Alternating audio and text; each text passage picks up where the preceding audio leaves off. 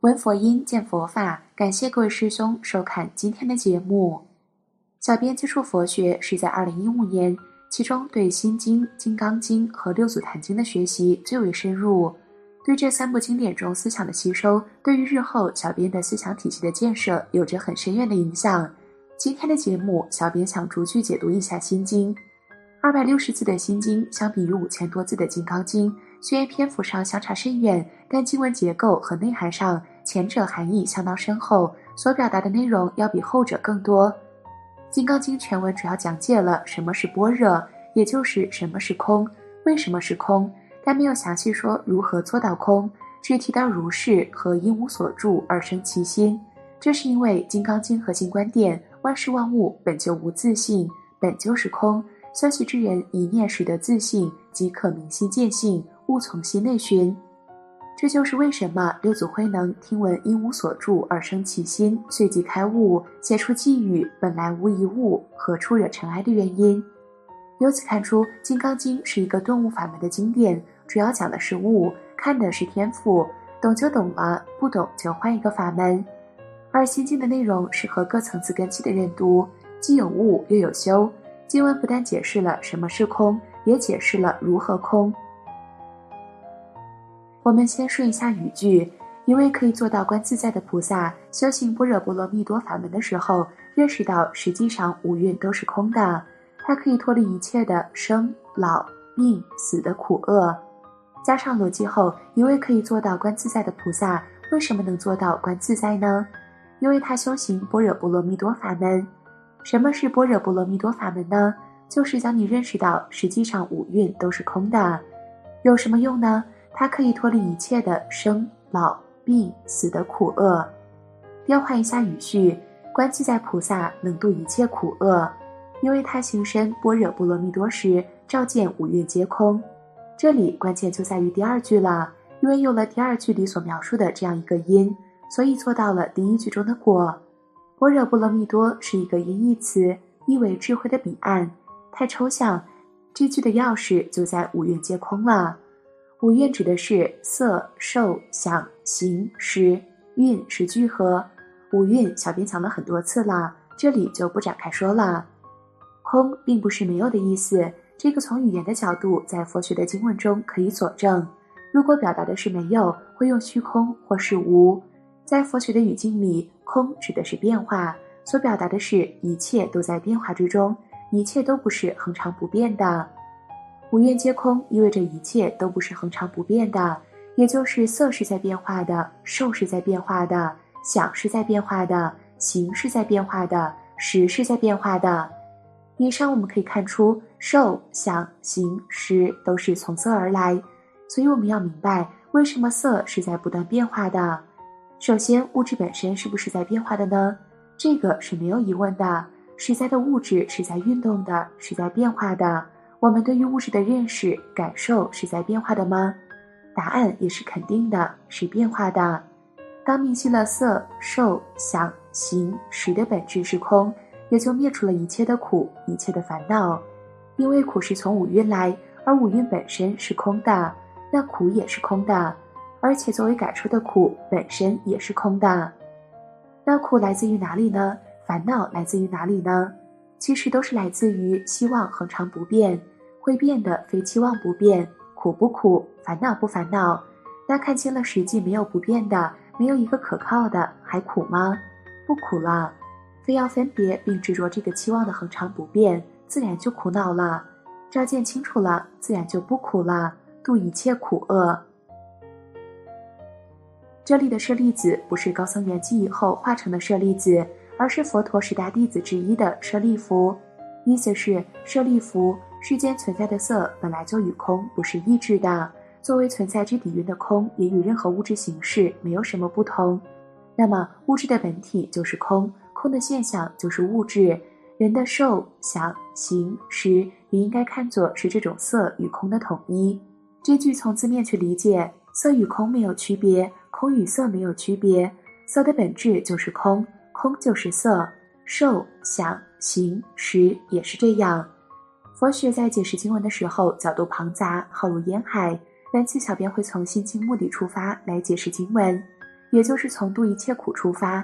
上面我们说到，空是变化、可变化的，那色是不是可变化的呢？答案是肯定的。色及一些基本元素的合合之物是在不断变化的，是可变的。人们对于一切和合之物映射出的声、香、味、触、法也是不断变化的，是可变的。我们从求不得苦来一探究竟。比如我们小时候经常想要买玩具，要是家长不给买，我们会很不高兴。这是因为我们在那一刻在意识里认为那个玩具是唯一的、必要的、永恒的，只有得到它们，我们的内心才会得到满足。但事实上，无论是什么玩具，都是会变化的。它会变旧，会变过时，会被损坏。相应的，因为它的变化，所映射出的声、香、味、触、法也会发生变化。当我们真正理解了万物都在变化之中，还会不会产生在万物中存在唯一、永恒之类的意识呢？答案是不会的，因为在不断的变化的世界里，不存在任何可以被指定的事物，也就是不存在这个或是那个的概念。当修行者可以悟得此。亦可见行，即可脱离掉得不到苦。色即是空，空即是色，形象变了，而本质未变。色与空的转化连绵相续，永不停歇。寿是不是如此呢？随着年龄的增长，我们经常能体会到，一些我们小时候觉得很重要的东西，在我们长大后就变得不那么重要了。又如很多人在青年的时候生活条件艰苦，后来在回忆这段经历的时候，又会觉得很幸福。这也就是说，我们对于外界世界的感受也是在变化的，对于苦乐不苦不乐的感受也是不断变化的。作为对世间各种善恶美丑所产生的思维的想，是不是也是如此呢？很显然，作为群体性的人来说，对于什么是善，什么是恶，什么是美，什么是丑，在不同的时代是有变化的，甚至每个人随着年龄和经历的积累，对于这些的认识也是不断改变的。形与实也是基于色蕴而产生的，同样会因为世界的不断变化而变化。该句的意思是，舍利弗啊，刚才说的这些色、受、想、行、识啊，本质上都是空，也就是这些都是在不断变化的，不是永恒的、唯一的。因为是空，所以本质是不生不灭、不垢不净、不增不减的，所以不要被能感受到的东西欺骗了啊。本句的核心是诸法空相，这里省略了主语五蕴。这里的诸法指的是一切存在，空相是诸法的状态，也就是空。直译过来就是色受想行识，表达的是一切存在的空的状态，是一种什么状态呢？是不生不灭、不垢不净、不增不减的状态。因为空性是存在生灭、垢净、增减的，一旦我们体证了这种空性。内心也就不存在生灭、垢净、增减等的分别，自然也就达到了一种没有妄想执着的心境。虽然第三部分是给最下根器的人看的，但却是最难解读的。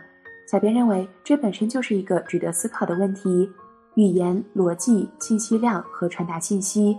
心经的第一部分只有一句话，第二部分有两句，第三部分有七句，这产生了一个问题。信息量越大，逻辑链条就越长越复杂，也就越难用语言解释清楚。从事故空中无色到究竟涅槃，主要强调的是不执着。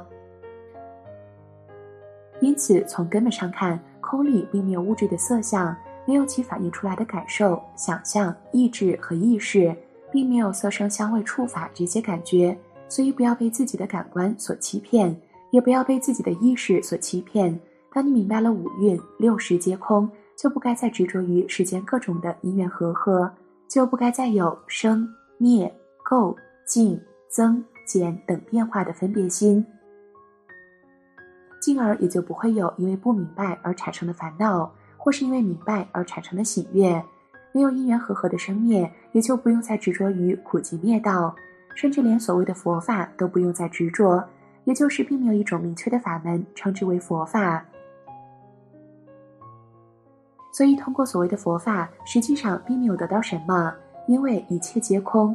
菩萨就是这样做的，因为他遵照般若波罗蜜，心里没有烦恼，因为没有对一切皆空的惊讶，有一切因缘和合是存在的这种颠倒事实的想法，最终达到涅槃。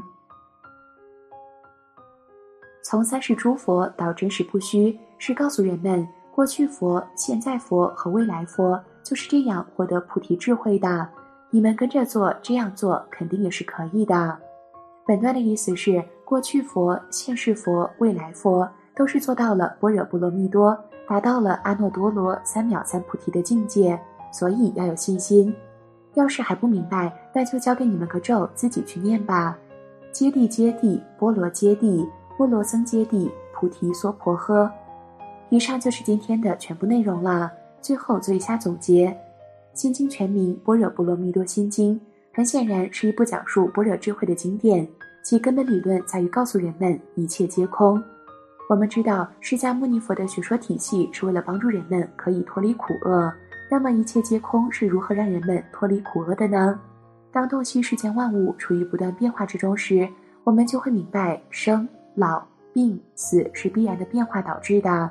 既然是必然的，也就没有什么好为此感到苦恼的了。当我们洞悉一切事物都在变化之中，我们就不会因为得不到和失去感到苦恼，因为你想得到的以及你害怕失去的已是过去的，它不是永恒的，也就是这本身是空的。而且你想得到的和害怕失去的这种感觉也不是永远不变的，也是变化的，所以没有什么好为此苦恼的。以及我也是在不断变化的，我本身也是空的。所以，不要把此刻的我太当回事儿，不要把此刻我对于变化世界的感受太当回事儿，这就是破除我执。最后，世界在变化，我在变化，所以可以脱离一切苦的法也是变化的，其本质也是空的。所以，心经是在变化的，解释心经的语言是在变化的，这一切都空的。这就是色即是空，苦即是空，我即是空，法即是空。一切皆空，所以如果不能向上等根器的人究竟的理解五蕴皆空，那就按照不执空、不执色、不执我、不执法的法门去修行吧。